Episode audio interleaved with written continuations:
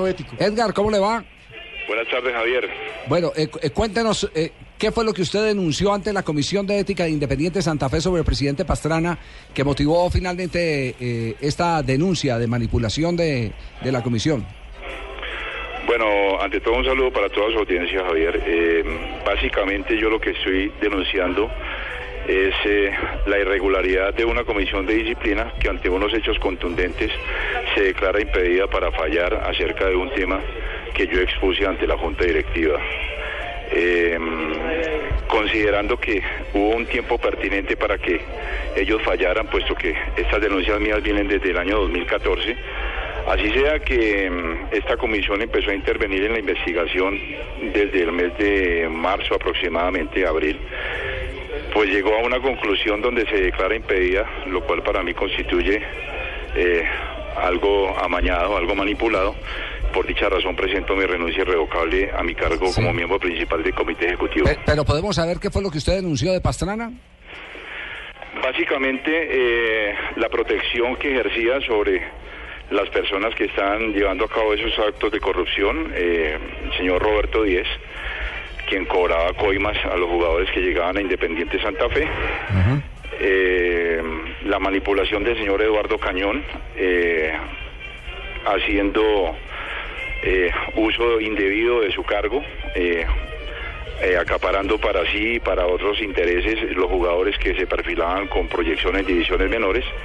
Y la intervención de un personaje exógeno como el señor Ricardo Pachón, que siempre ha estado al lado de la institución eh, en ese mismo tenor, en ese mismo orden de ideas, capitalizando jugadores para hacerlos de su cuerda y poder posteriormente sacar provecho de los negocios eh, que él defiende. Doctor Cortés, sin embargo, yo tengo una supuesta conversación entre usted y Ricardo Pachón en la que queda bastante evidente por lo que hablan que usted habría recibido 5 millones de pesos por la comisión de la llegada del ecuatoriano Méndez. ¿Qué tiene que decir al respecto de, esta, de, este, de estas imágenes de un chat de WhatsApp que le están llegando a diferentes periodistas?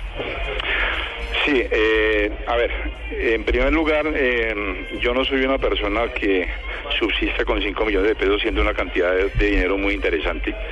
Esa cantidad de dinero sí se recibió, sí la recibí yo, pero no dentro del contexto que lo quieren hacer aparecer.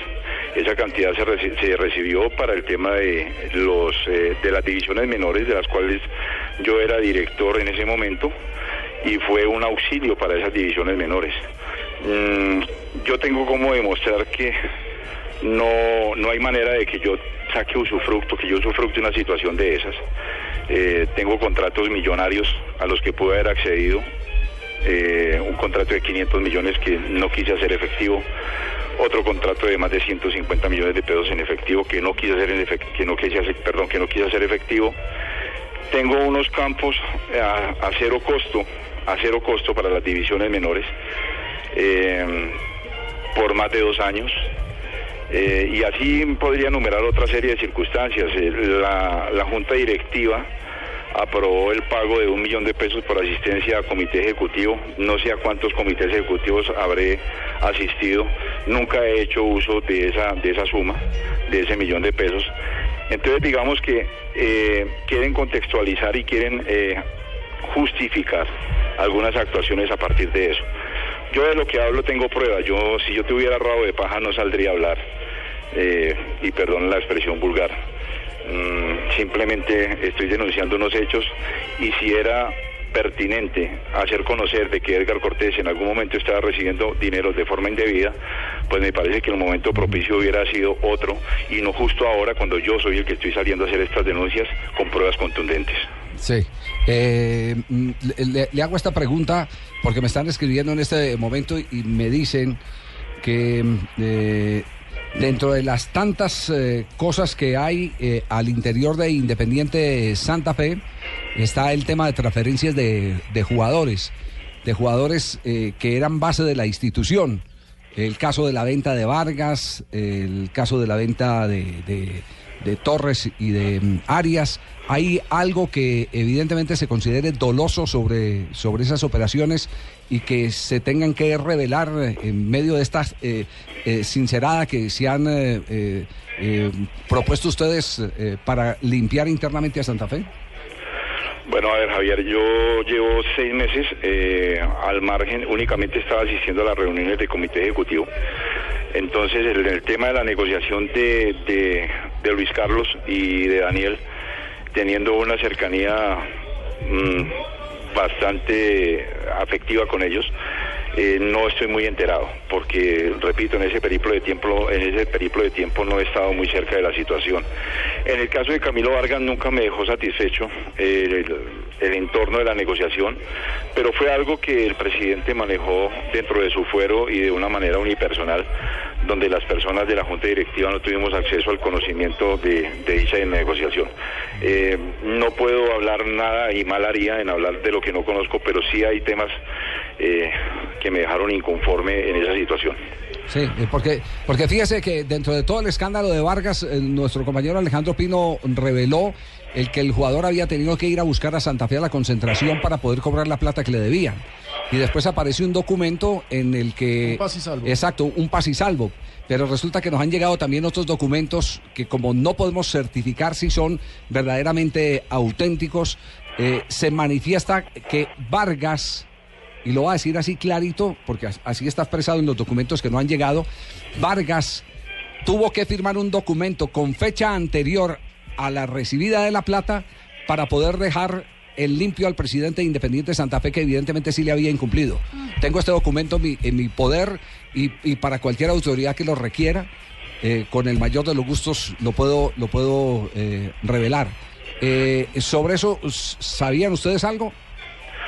Mal haría yo, Javier, en, en afirmar, eh, así yo estoy convencido de, esa condición eh, sátrapa y, y- y hasta vulgar del presidente.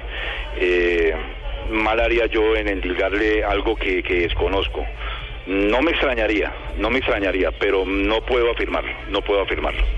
Perfecto. ¿En qué va a quedar todo esto? ¿Hasta dónde va a llegar? Bueno, vamos a ver eh, hasta dónde quiere el, señor presidente Pastrana llevar esto. Yo únicamente eh, me limito a presentar una renuncia por mi inconformidad ante un resultado en una investigación de un comité de disciplina que realmente no, no sé para qué existe porque las pruebas son tan contundentes que ni siquiera habría necesidad de una investigación. Eso por un lado. Y por otro lado, eh, tengo que dejar mi nombre eh, en limpio porque este señor, eh, por personas interpuestas, eh, me colocó demandas en la fiscalía endilgándome situaciones que, que realmente no, no, no son de mi competencia ni de mi resorte. Señor Cortés, ¿a eso se refiere cuando en su carta de renuncia dice que el presidente Pastrana llevó el tema al plano personal dentro de un escenario ruin y oprobioso o hay algo más? Sí, eh, el tema es bastante largo. El tema es bastante largo porque implica eh, que el señor presidente Pastrana, eh, quien me reconoció post- posteriormente que efectivamente él había eh, armado toda esa tramoya para, para desprestigiarme. me Ah, ¿lo reconoció? Sí, a mí, a mí. Ah. En, el- en el plano personal me lo reconoció. Él supuestamente en un gesto de hombría reconoce que él fue el, el autor, el que había preparado toda esa tramoya. Esto implicó um, que me hubieran eh, colocado una demanda en la fiscalía por unas supuestas amenazas. Eh, yo espero que la investigación terminara eh, para poder tomar las medidas pertinentes legalmente hablando. Pero la gente tiene que saber de que esos escenarios fueron los que se manejaron para tratar de sacar a un personaje incómodo que había descubierto dos o tres verdades. Ya, grave. Vamos a ver en qué termina todo esto. Eh, eh, señor Edgar Cortés, muy amable, gracias por, por atendernos. Seguramente que lo vamos a estar eh, llamando y, y está a disposición cualquier material del que nos ha llegado. Eh, eso sí, advirtiendo que no sabemos si es un material legítimo, pero sí sospechoso. Y valdría la pena hasta utilizar el polígrafo. Sería Bueno, buenísimo. eso, es- Sí. es- esa, esa sería, esa sería una solución efectiva para muchos de los problemas Sí. de corrupción que campean en el fútbol. Así es. Muy, se muy amable, gracias.